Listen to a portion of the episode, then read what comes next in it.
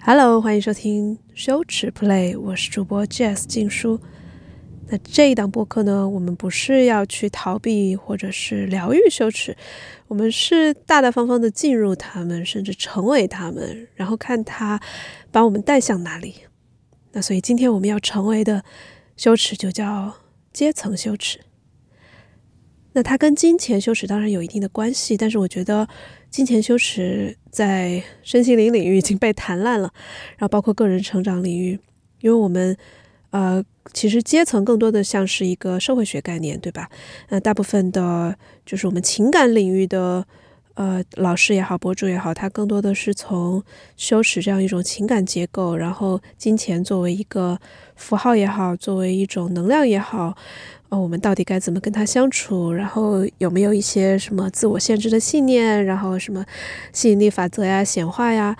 我觉得这些大家可能听我的播客的人都比较熟悉了。那我们今天就从一个稍微不太熟悉的角度，也就是对于自身所所处的阶层所存在的一种焦虑也好、不满，然后跃跃遇事、蠢蠢欲动。想要去突破它、打破它，然后呢，又觉得好像又碰到一些天花板，很无力，呃，但是又还是有那种渴望，却又觉得自己身处的这种阶层不够好，或者甚至是对于自己的出身、对于自己的啊长辈更上一代的出身，也觉得呃，就是好像拿不出台面。就其实啊，我们做咱中国人对吧？三三代以上可能大部分都是农民，但是 somehow 在呃，尤其是北上广大城市啊，大家好像尽可能的淡化了这一点。而任何我们尝试去淡化、掩盖，呃，然后不不向他人提及或者提及的时候，不带特别骄傲、特别嗯。就是有归属感的那种感情的事情，都容易让我们产生羞耻，所以这个就是阶层羞耻的一个背景。那我身边有听过很多人不熟悉的，或者是包括个案，包括我自己的朋友，还有 我整个的家人，我觉得都处在这种没有被言明的关于自身阶层的羞耻里面。所以我今天想要借这一集播客来。就是往深了走的去探索它，而且我想把它做的特别的具体。就是我现在特别相信具体的力量，就 the power of specific specificity。就是我已经没有办法被那一种广而啊，就是大而化之的那些呃宇宙级的灵性的安抚的语言所慰藉到了。嗯，尤其是我觉得当他们被滥用的时候。就上一期有人说我对语言用词特别敏感，确实是这样的。就是当所有的人都在告诉你说，啊，面对羞耻，你只要什么观察它，然后，呃，大概你们就知道那个意思吧，放过他，或者是，呃，只是陪他在一起，就是这种话我已经不行了。我觉得至少对于现在的我来说。呃，更有治愈力的，就是去用你，就是属于你这一个人最最具体的语言，去把它描述出来。就是你渴望的东西，你羞耻的东西，它为什么在你这里这么重要，在你这里这么难缠，这么痛，这么痒？你把它讲清楚了，我觉得对于我来说是一种更大的宽慰吧。然后也是一种更大的乐趣，嗯，这个过程就跟你抽丝剥茧，然后把一个呃把自己 一层一层的呃脱光，然后再去抚摸那种感觉一样，就也是很性感的一个过程，啊，所以我就来讲一下我自己的阶层，其实也跟金钱有关，对不对？呃，关于跟甚至跟氪金呀，就是氪金，呃，所谓的氪金就是花大钱，尤其是花。自己承受范围之外的那种大钱，去，嗯，表面上是去去换取一些呃物质层面的满足吧，不管是买奢侈品也好，去住高档酒店，或者是啊去买一些很价格昂贵的一些付费体验，呃，但是就是它表面上是这个，但是其实它肯定也是有一种呃以小博大的赌徒心态在里面的，就是我如果把我的筹码就 all in 进去，如果我做一些就是完全在我舒适圈之外的东西，有没有一种可能，就是我可以换回一些意外的收获，甚至我能不能够啊逆风翻盘，或者或者我能够呃得到如果是什么吸引力法则的话，得到宇宙的额外眷顾等等等等，它里面肯定有这样一个呃期许在里面。然后呢，呃。对我讲到哪儿了？对哦，我讲到关于氪金，嗯，我慢慢的就会发现，其实里面有两种东西是我们可以去甄别的，就一个叫欲望，一个叫渴望，就是 desire 和 longing 的区别。我不知道大家有没有类似的经历，就是当你在啊，比如说想要买一样东西，想要为一个东西花钱的时候。有的时候是那种哇，这个东西好好燃，就是把你的欲望点起来，它像是火一样，然后你就呃会去，要么是为他花钱，然后他花了的话，他可能那一种瞬间的肾上腺素爆棚，然后多巴胺就那些脑化学反应会让你觉得很爽，然后爽过了好像又没太大劲儿，有点空虚，有点无聊。我觉得那个更像是欲望的满足的一个弧线。而渴望呢，它比欲望还要深，还要绵长。就是渴望，它的英文叫 longing 嘛，它里面有一个长 long 在里面。long 就是真的是我觉得特别好的，能够表达你渴望一个东西。就比如说，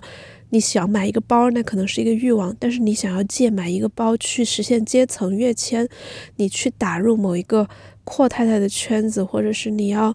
呃。好像拎着一个爱马仕包，你就成了一个贵人的那一种。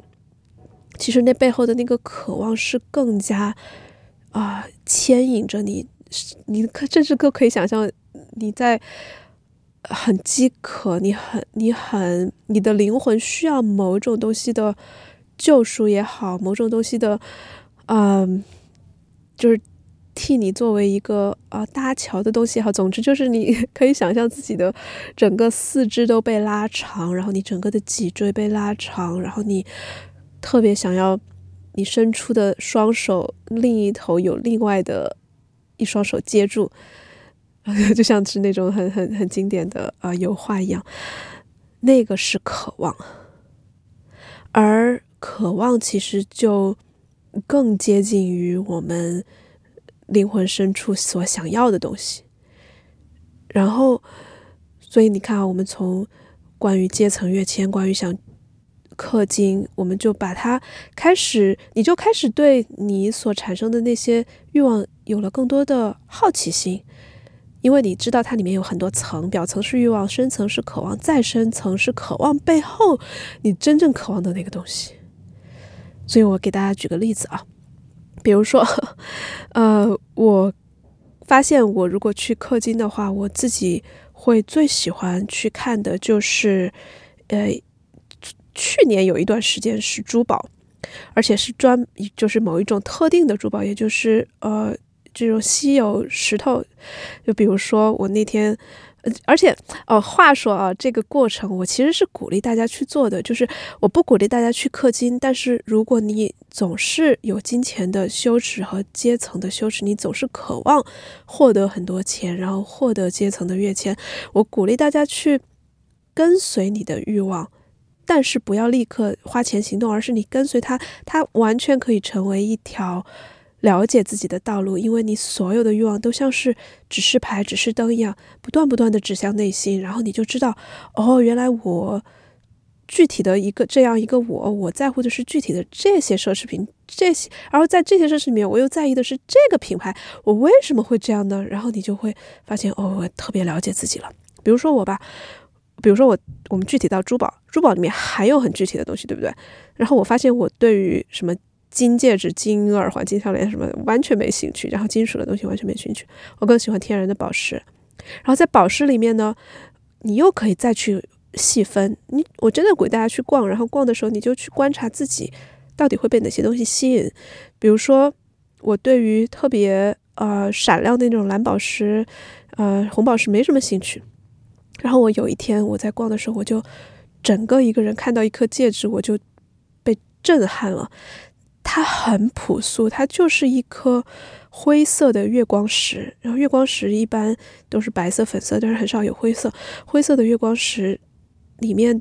就也没有很大，就是小小的，也没有很小，就差不多呃，就是你的指头、指甲盖那么大吧。然后整个戴上去之后，我整个人就沉下来了，就是那种在一整间啊珠光宝气，然后有很多呃。亮瞎眼的各种大的各种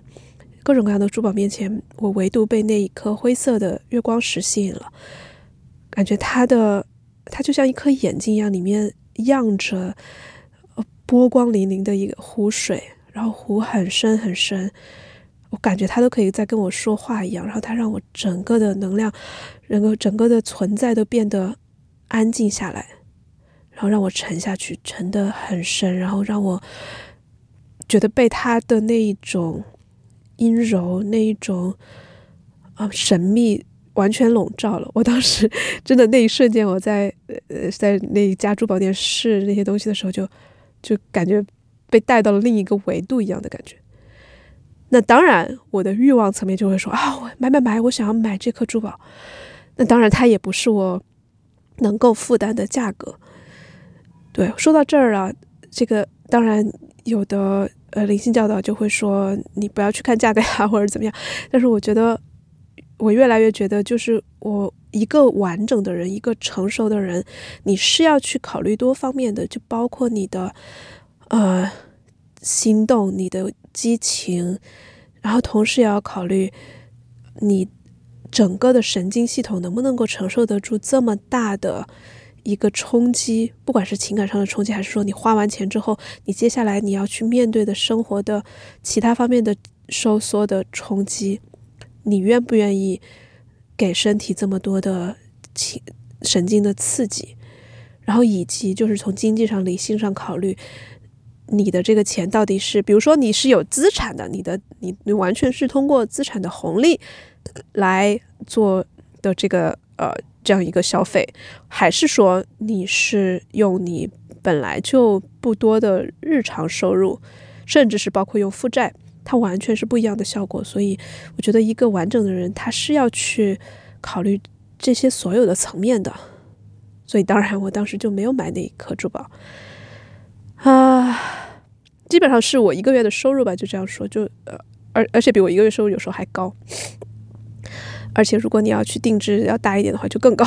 就可能最后花下来可能要六千多欧，就是六五万块钱吧。就可能对很多人来说，我们先不说这个钱的数量是多还是是少，每个人肯定是主观的。就我自己来说，当时是其实是会让我之后就是在那个兴，如果我满足这个欲望，在我兴奋一段时间之后，肯定会带来更多的压力的那样一个价格。我没有买。然后，但是其他的，比如说你看到一个其他好看的东西，你没买，它可能过两天就过去了。但是就这一颗灰色月光石，它给我的心灵造成的那一种激荡，它就它就变成了一个 longing，变成了一种渴望。我日思夜想，那几天每天都会想着那个东西，然后每天都跟他的那种啊想象中我我记忆中的那个能量打交道。然后后来我就在想，这到底是。在跟我说什么？然后，所以这里我就要讲分享给大家一些，就是怎么样去 listen deeply，就是深深的去听你的 longing 到底在说什么的一些方式。就是首先我自己不觉得。啊，大部分人可以做到那种什么去花几个小时冥想，然后把念头都清空，然后他可能会冒出来，这个是有可能的。我之前长期冥想，就是长时间一个小时、两个小时那种冥想之后可能会出来，但是那样确实很呃花时间，而且大部分人没有那个精力。所以我我想要分享给大家的一些去深度倾听你的渴望的方式，会是一些更加日常。能够用上的方式，比如说哪些呢？第一个就是放空，就比如说你在家里面真的想要去倾听你的渴望的时候，你就呃眼睛看着一面墙或者你的天花板，或者就是任何的一个地方，但是你不用聚焦，就把眼睛虚起来，把眼睛的余光打开，而不是聚焦于某一个窄的地方。你是整个眼睛松下来，那，眼睛松下来的过程呢，你的整个的副交感神经就会启动，然后你就会进入一种更加散松，然后空的那种状态。它可能需要花几分钟，所以那个过程大家一定就是因为已这已经是一个不需要去什么与与冥想瑜伽的过程了，所以不要着急，给点给自己一点耐心，把手机放在一边，倒一杯茶也可以，然后就就那样放空，然后放空的时候你就带着那样一个意图，就问自己，就甚至不需要问任何东西，你就是带着意图，就是说我想要听深一点，我想要我想要听的更多。然后包括你的耳朵也可以像眼睛一样虚起来。如果周围有任何的噪音，你也不需要专门去听任何的背景音，你都是虚着耳朵，让它让它过。然后整个人就是一种有点有点懵懵的、于于就是微醺的状态吧。所以这是一个方法。第二个就是，当然就是去听你的梦。因为梦是你潜意识的反应，每当你的你的表面上的那些欲望冒出来的时候，其实它经常梦里面它会给你一些更深的信息。那如果你记不住梦的话呢？啊，话说我有有一个一整个课程是关于梦的，然后啊，最近会把它整理出来。呃，如果你记不住梦的话，你可以关注白天的一些符号。其实，在呃。荣格的梦体系里面，梦不只是说你晚上做的梦，而也包括白天。比如说，你突然一下走神了，脑子里面想到的东西，或者是做白日梦的时候，或者是就是你走在街上，突然闪过来一个一个什么大卡车，卡车上写了一个什么标语，就是这种共识性也算是广义上的梦。所以你去关注梦和共识性，你会发现，嗯。你所欲望的那些东西，其实是有信息在里面的，这是第二个。第三个就是，其实是可以连接到你的悲伤的这一种情感，就是它不是那种大大悲、大悲中悲，而是一种就是苦苦的甜，就 bitter sweetness。你你想到，比如说你想要买那颗珠宝，对吧？你要买一个什么衣服、包包，他的那种，嗯。情绪的节奏更像是那种我着急，我焦虑，我我特别，嗯，就是热锅上的蚂蚁，我抓耳挠腮，我非要不可，我我热，我我痒，是那种感觉。但是如果你去沉下来，然后你把自己的感受调到 bitter sweet 那个频率的话，就是有点哪里有点苦苦的、酸酸的，有点伤感，有一点有点忧郁，然后有一点，就是你你刻意的把自己调到那个频率之后，它所你真正渴望的东西会浮现上来，所以这就是这三个方法。那当然，我回到我刚才的珠宝的那个例子，那一颗灰色的月光石，当我慢慢的这样去深深的去听的时候，我发现，哦，原来他在告诉我我自己在那段时间真正渴望的东西，因为那是去年我，嗯，在实践氪金非常。呃，甚至有点疯狂，或者是有点，就是我我是我是那种想要去体验一个东西，就想把自己扔进去，然后投入的很深的那一种，然后我就特别想要验证这个，或者是想要去做实验吧，就是体验一下这个过程到底是一个什么体会，所以我当时就会确实是越出自己的边界，就是自己的舒适区一定程度，然后去做这样的一个实验，所以它给我的整个的。啊，身体带来的冲击其实是挺大的，呃，所以那颗月光石吸引到我，我后来回忆的，就是真正的去听的时候，就会发现，哦，原来他是在说，它是灰色的，它不是黑，也不是白，它不是非黑即白的，它不是说非就是穷和富，然后啊，你你你修成了和没修成是一个非黑即白的事情，它是灰的。然后，同样，它是月光石，它不是钻石，不是闪耀的，不是摆在外面亮瞎你眼睛，不是所有人都认可的红宝石、蓝宝石，它就是一颗月光石。而月亮，它更像是沉静的、神秘的，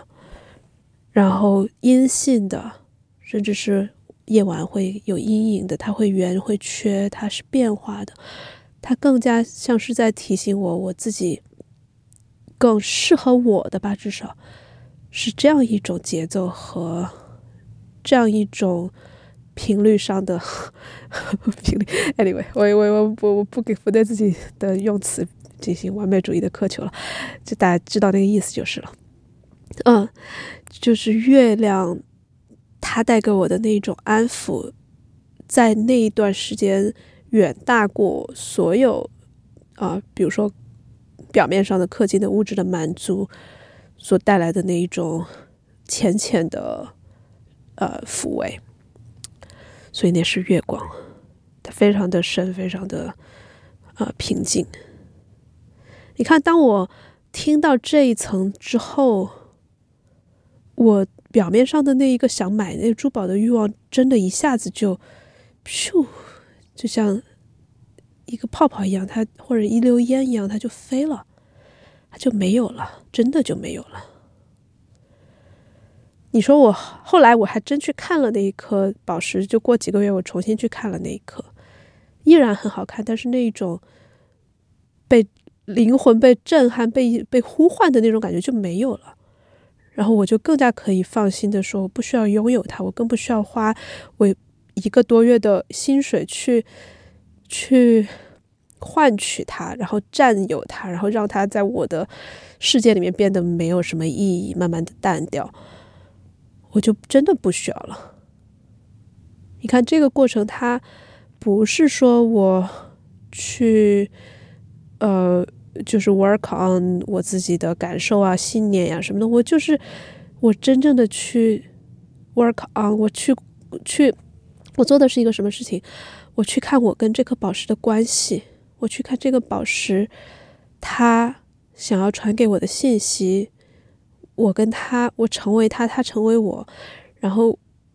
这个具体的发生，这个具体的，因为。可能你看这颗宝石，你看出来的全完全是不一样的东西。具体看，在我 Jazz 这里，它发生了什么？所以这就是我前面提到的具体的力量。再给大家举一个例子吧。我最近 又有一个让我就是 longing 的物品，一个单品，就是真的有的有的什么衣服鞋子，他看了就看了，有的他就会。神神魂颠倒、神牵梦绕的，然后那种东西就是你完全可以把它特别呃，就是饶有趣味的把它当成一个，就是我刚才讲到的这种呃对话的过程、深深倾听的过程。啊，最近一个是什么呢？是两个月，其实是我去年就一直呃看上的一双呃巴黎世家的鞋，它是比较那什么呃靴子吧，就是。及及膝就是快到膝盖的，啊，那样一个靴子，它是我，就是我一直在寻觅那种长靴，然后我总觉得，如果是一个粗跟的，就显得特别不性感，然后性感的呢，就比如说那个红底鞋的那个牌子，它就质量超级烂，然后 也是很失望，也就是那种奢侈品牌，去当时去试鞋的时候，居然试的时候它就破了，然后对方也很尴尬，说我给你。九折你买不买？我说凭什么我要九折要买你这个破鞋？然后，啊，anyway，就是又性感又好看又好穿，然后又设计又有设计感的。我唯一喜欢的就是那一双啊，巴黎世家巴伦西亚感的。然后就是它一开始就变成我的一个呃 book of desire 的东西。话说这个 book of desire 也是我自己会写的一个叫欲望之书的一个小日记本儿。我就会把所有我看到的有欲望的东西，然后它变成渴望的东西写进去，然后这个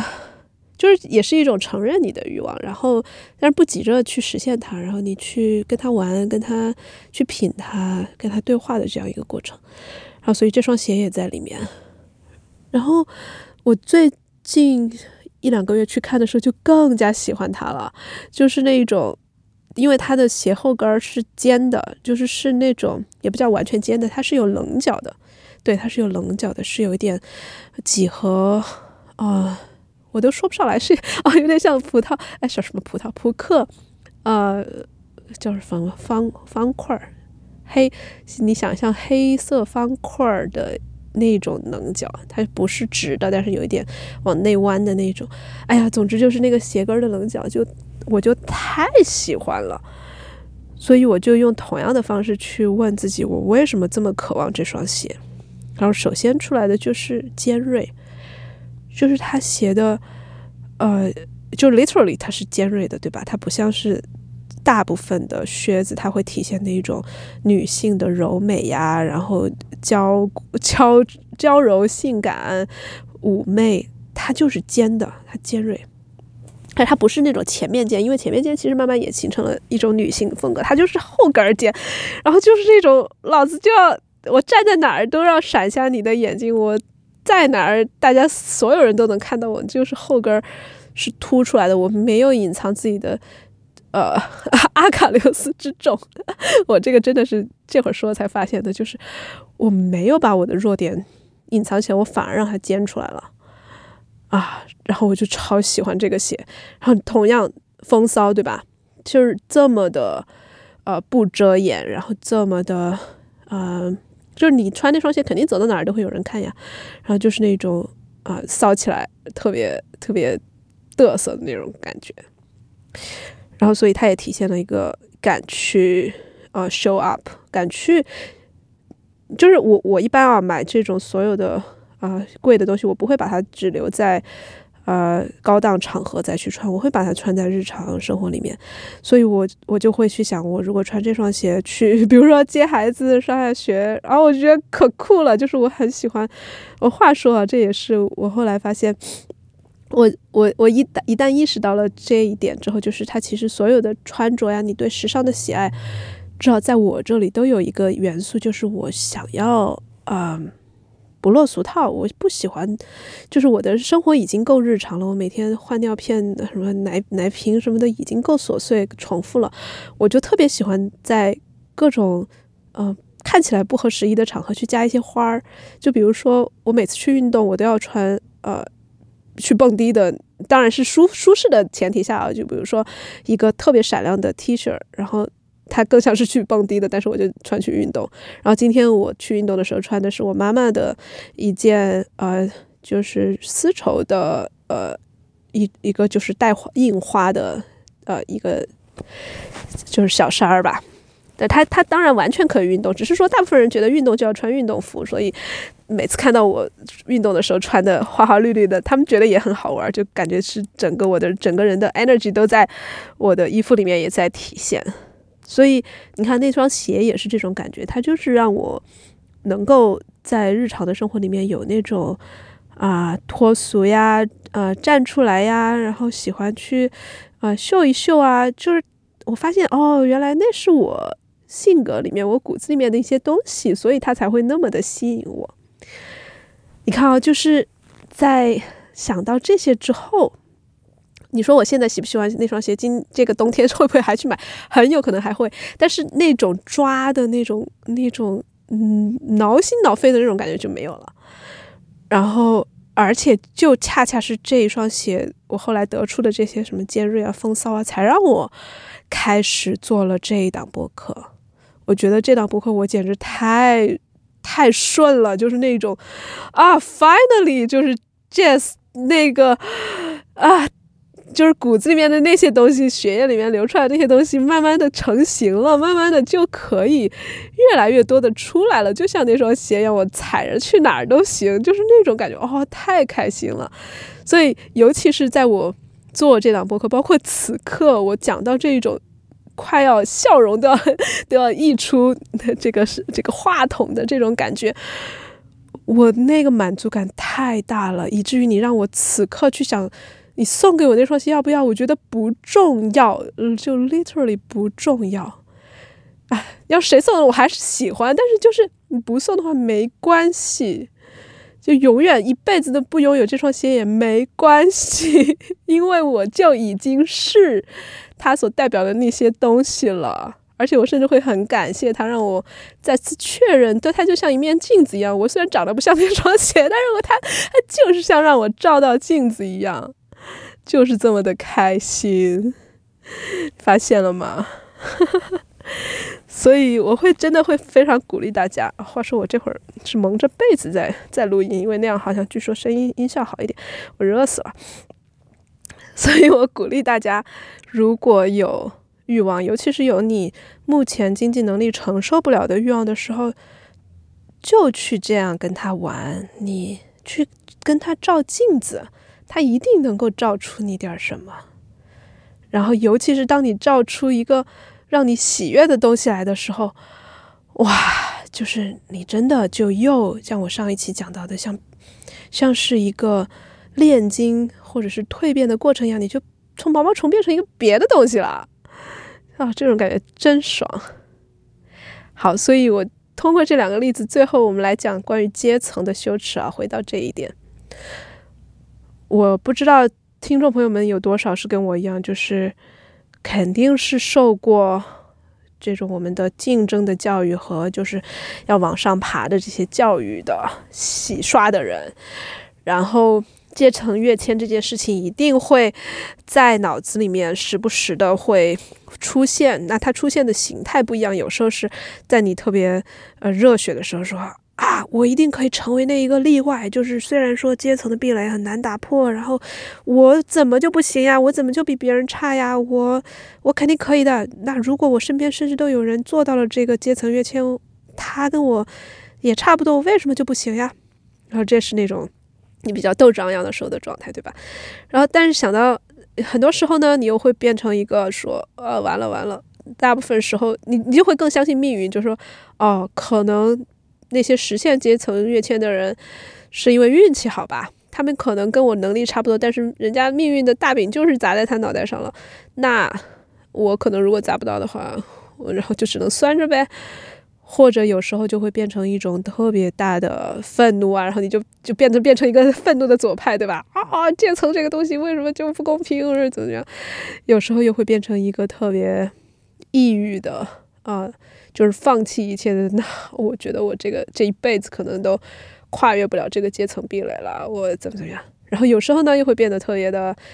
啊灵性，然后就说我我能够接受我的现状，我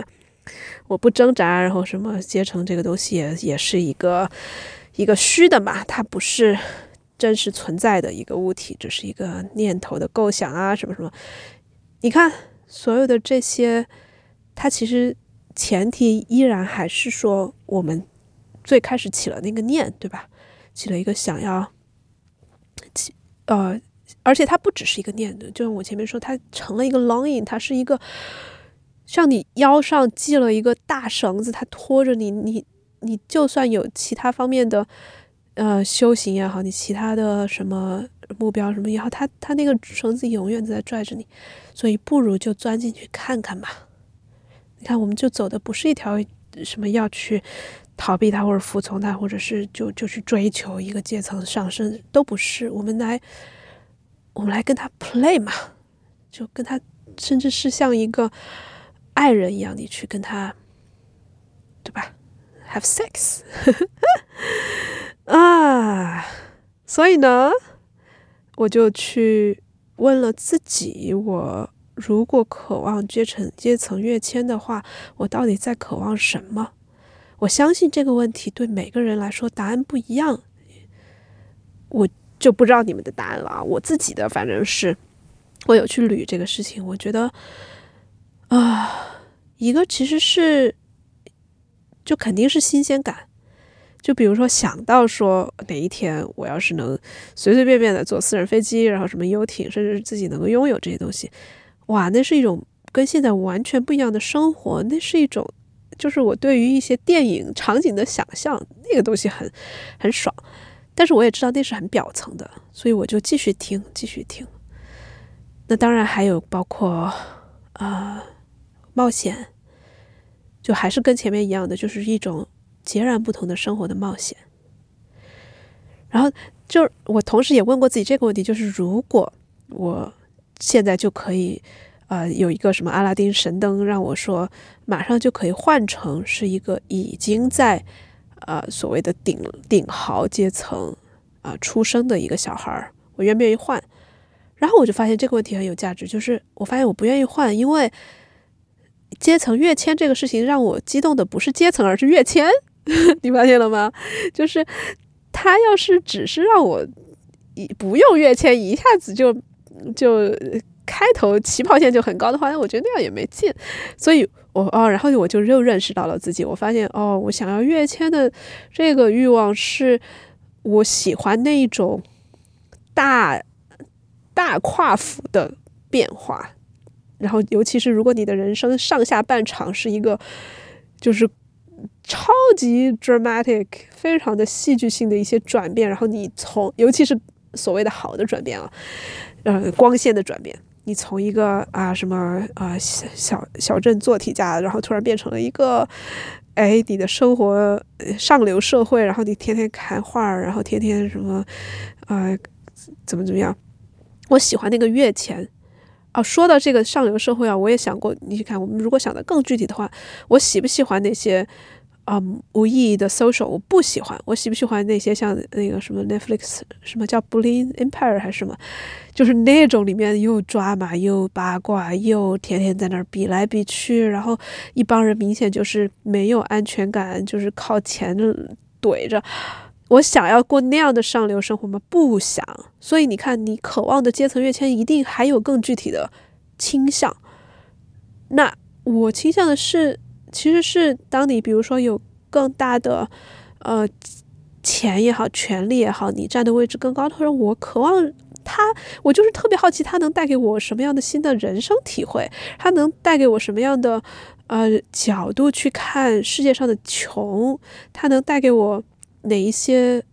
能能不能有一些让我对我的金钱观、人生观、价值观有不一样的冲击的东西？我希望是那些，我才不想去收 social 呢。然后让我穿着 那个时候巴黎世界的鞋，我都不想去收 social，那不是我想要的。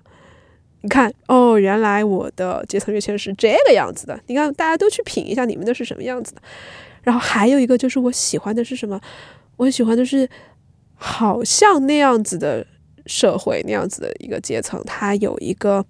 像秘密花园一样的东西，它有排外性，就是 exclusivity。我觉得这个也是它，就是我们从社会学的角度是上流社会维持阶层特权的一个方式嘛，对不对？他们所做的事情，他们能够呃 access 到的一些特殊待遇，他们的一些啊特殊的呃行话，一些暗号，一些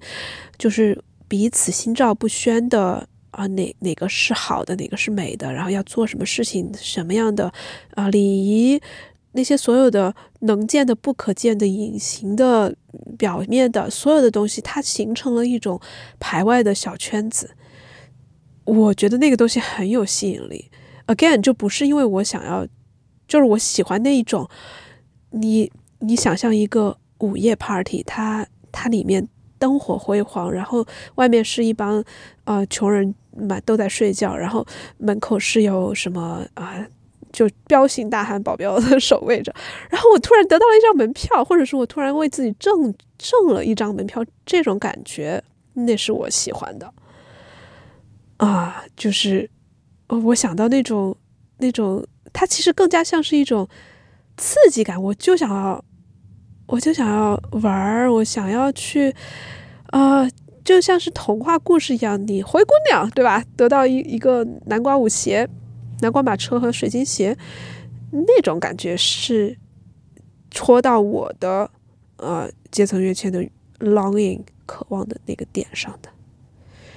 然后，当然还有我刚才说的，因为它是一个极小概率的事情，就是我们承认现在阶层跃迁很难，然后所以降临。一个命运降临的那种主角光环，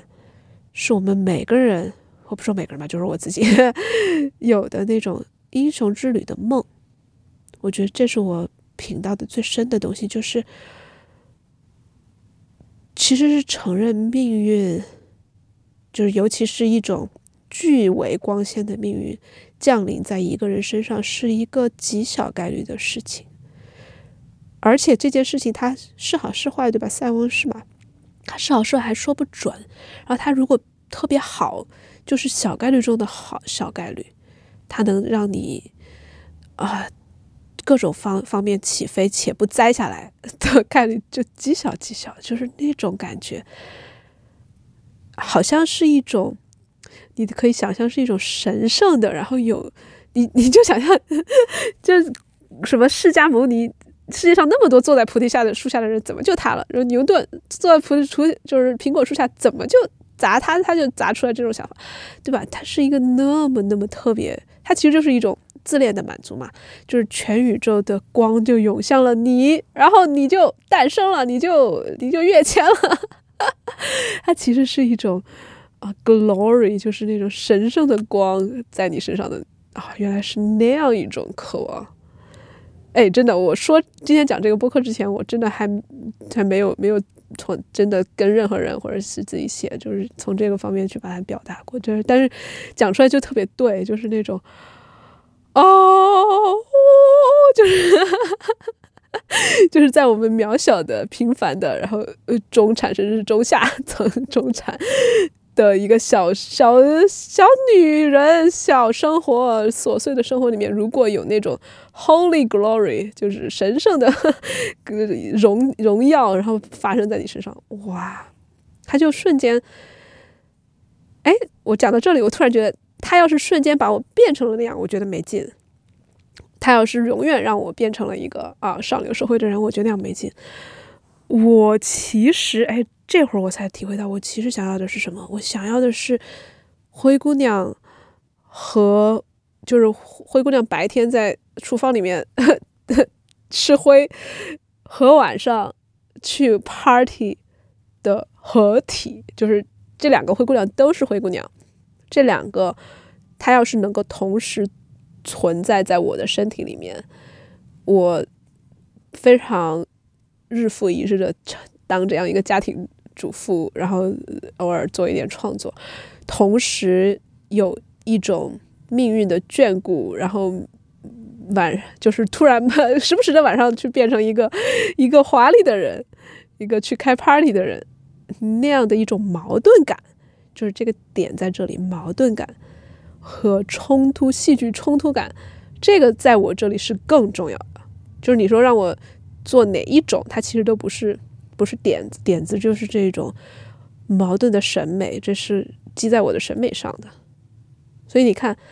所有的渴望到最后，我又到了一个很嗨的点，就是我发现了我美，我对美的理解，我对于。对于戏剧，对于差，对于这种落差的欣赏和喜爱。然后你问我现在还想不想借谢陈月谦？说实在的，真的没那么想了。就是我当然也就是真想吧，真的不想了。就是我也就是为什么说是说回来啊？就是为什么我。有一段时间老是梦想着做这件事情，就是因为我见过，我见过一些顶豪，我知道他们怎么过的，然后就特别羡慕。呃，与此同时吧，其实也不羡慕，因为他们有他们的，就是他们巨型的财富和呃名望背后也有巨型的烦恼，所以对，但是又不是你说你让我现在说我变成了一个我。接纳自己，就是要回到那种假大空的话，我我觉得我也不是，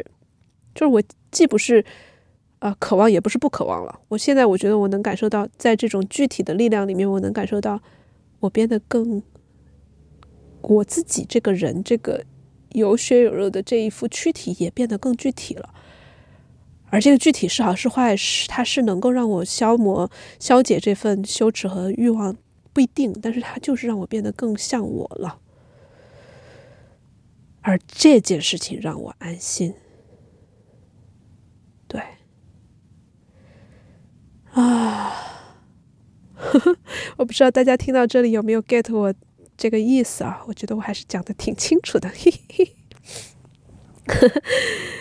然后呢，最后再给大家一个小的。哎呀，我想想，我想不想讲这个东西？因为讲的话，好像又变得说是我们要怎么样去应对呀。Anyways，呃，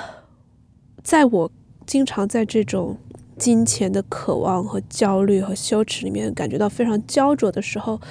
往往什么对我最有效呢？就是不是说化解它或者要疗愈它的有效，就是至少让我暂时的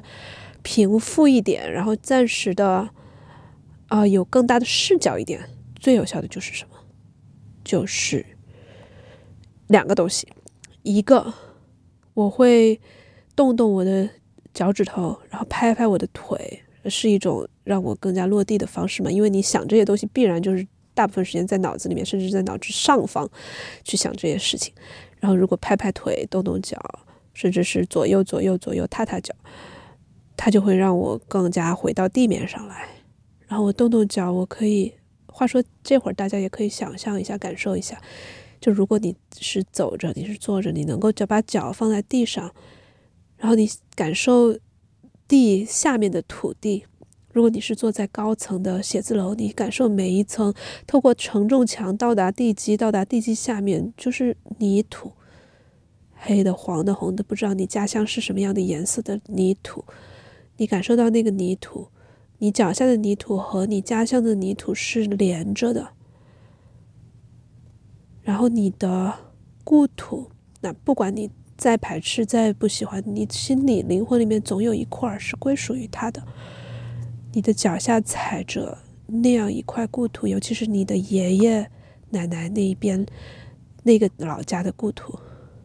包括外公外婆也可以。总之就是上一辈儿，那是你来的地方。不管你今后能不能跃迁，那个事实是不变的。那是你的阶层，那是你的出身。他。或许高贵，或许平庸，或许贫穷，或许遭遇过非常多的苦难、暴力、压迫，那是你来的地方。然后我自己的爷爷的老家是在山水，有荷塘，有有荷花，有各种，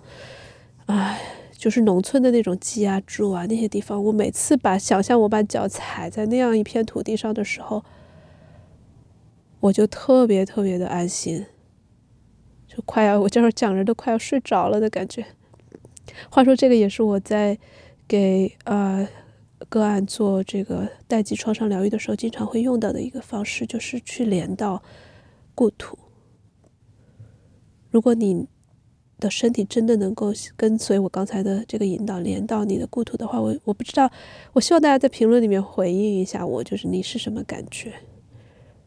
然后连过去了之后，至于你的，你就想象自己像是一棵树一样在那里生根，然后它给你养分，你的爷爷奶奶、外公外婆、你的祖先、你的祖辈。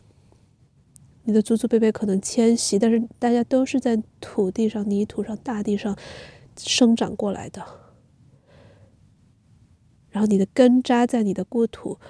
至于你的枝桠，它能不能被命运眷顾，能不能走到更远的地方，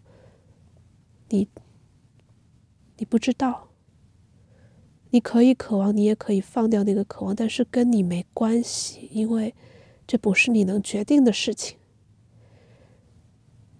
你就可以静静的吸收土壤里面的养分，然后好奇的、耐心的看枝桠慢慢的张开，就是这样一个过程。所以这是第一个，就是当你有金钱焦虑、阶层焦虑的时候可以做的事情。第二个跟这个有点像，其实都是一个转换视角，把你我我我我很重要，我要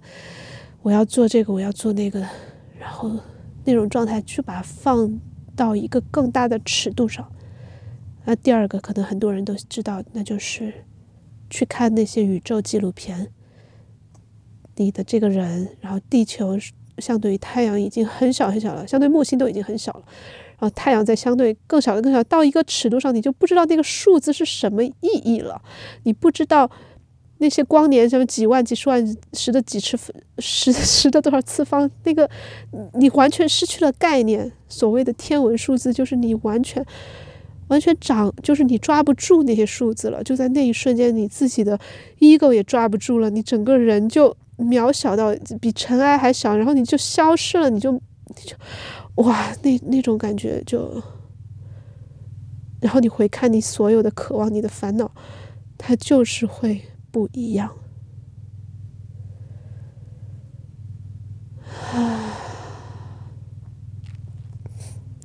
对，所以我这会儿讲到的这两个所谓的方法也好，视角也好，它跟前面讲到的，我就是要进入我的羞耻，我就是要进入我的渴望去看它，其实不冲突，对吧？一个是我们想象镜头的话，一个是像显微镜一样去 zoom in，一个是像天文望远镜一样去 zoom out。它是我们就是这种这两种视角的切换都能够给我们极大的力量和自由。然后说到这个，我也最后想说，其实我对于金钱的渴望也好，对于阶层的渴望，一定最终其实是对于美。对于宏大，对于那种让我敬畏、敬畏，你看这两个词里面既有敬又有畏，就是它宽广到让我害怕，让我因为我的 ego 会被震碎，宽广到那么让我畏的程度的那种东西的渴望，我归属于它，而不是归属于某一个人、某一个社区、某一个小东西。当然，你生活中你有那种归属感也是非常好的。我我只是说，最终最终。就是很深的地方，我也是渴望那一种啊，就是大家很多什么身心灵的都会讲的那一种合一的啊，什么对对吧？那种消融的体验嘛，当然是有的。然后还是要说，每一个人的版本的消融都不一样，所以你一定要珍惜你的那个具体的版本，去用它来创造，去去荣耀它。去为它骄傲，因为那就是你。因为世界上，哪怕这个宇宙这么大，但是那样想的只有你，那样去渴望的只有你一个人。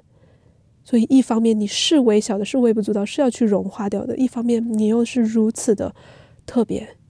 而这个矛盾性本身也是一种美。唉，好了，今天的节目就到这儿吧。最后的最后，还是欢迎大家来找我做个案，也欢迎大家订阅小小报童的付费专栏《雨林情书》啊！我好喜欢写字呀，就是给大家写专栏的时候，有时候是真的是乱写，有的时候又是认真写，但是我很要很给自己这种允许去去探索文字的魅力，包括播客也是这种啊，真的是就是，总之总之总之，当你。去拥抱了你的那些羞耻、你的渴望之后，结果就是我这副样儿，就是自信，真的是打心底里的，就是从来没有过任何氪金和任何别人给我的认可带来的那么大的自信，就是因为我知道我是谁啊，我知道我要什么，我知道我喜欢什么，这个东西没有第二个人，世界上没有其他人，然后这种感觉真的就是，对，就你就会你就会创作出。肯定不是我这样同样的东西，但是是同样一种一种频率的东西吧？我觉得可能类似的吧。这样说，anyway，我会把所有的啊，就是我的咨询的信息和呃专栏的信息都放在小宇宙的 show notes 里面。啊，你包括你如果听苹果 podcast 的话，也也也应该能够看到。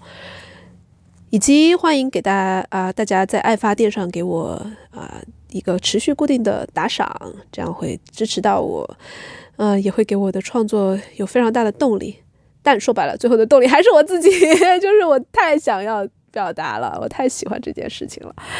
好了好了，那就这样吧，我去做个案了，拜 拜拜拜。